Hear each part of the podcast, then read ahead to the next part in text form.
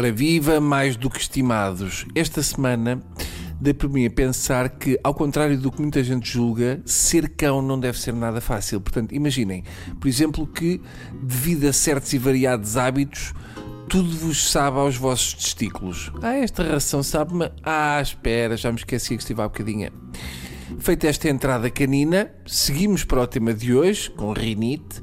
Fiz esta semana 20 anos desde a inauguração da Expo 98. Que saudades desses meses em que Lisboa tinha tão poucos turistas. Quase não havia filas para nada. As que havia era para o pavilhão do Japão e não eram para o Elétrico 28. Na altura, a única coisa de que os chineses eram donos era o pavilhão da China e tinham de nos pagar eletricidade. Havia filas enormes para carimbar passaportes mas nada comparado com as que há hoje na loja do cidadão e no CEF. Já lá vão 20 anos, incrível. Coitado do Gil, quem diria que mais tarde os futebolistas iriam copiar aquele penteado.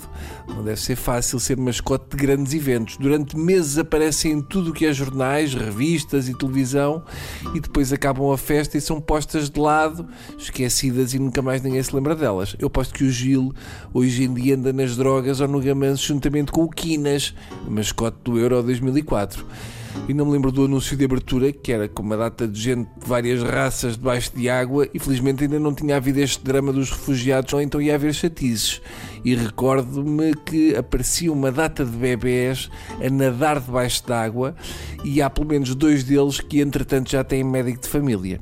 Havia pessoas que tinham medo da pala do CISA, não se queriam pôr lá debaixo com medo que aquilo caísse, agora até já montam um parque de campismo debaixo da pala para a malta da Eurovisão. Eu gostava do desfile dos olharapos. Sempre pensei que era mais fixe fazer a volta à França com aqueles monstros em bicicleta, mas sem a ajuda de esteroides. E o meu sonho era levar aquele rinoceronte metálico a uma reunião de condóminos.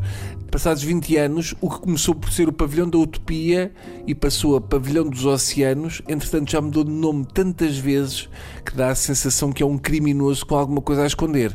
Eu lembro-me de ter ficado fascinado com o Agar do Oriente, do Calatrava, uma obra de arte, de arquitetura e que ainda hoje em dia, durante o inverno, é um dos locais mais bonitos do mundo para apanhar uma pneumonia.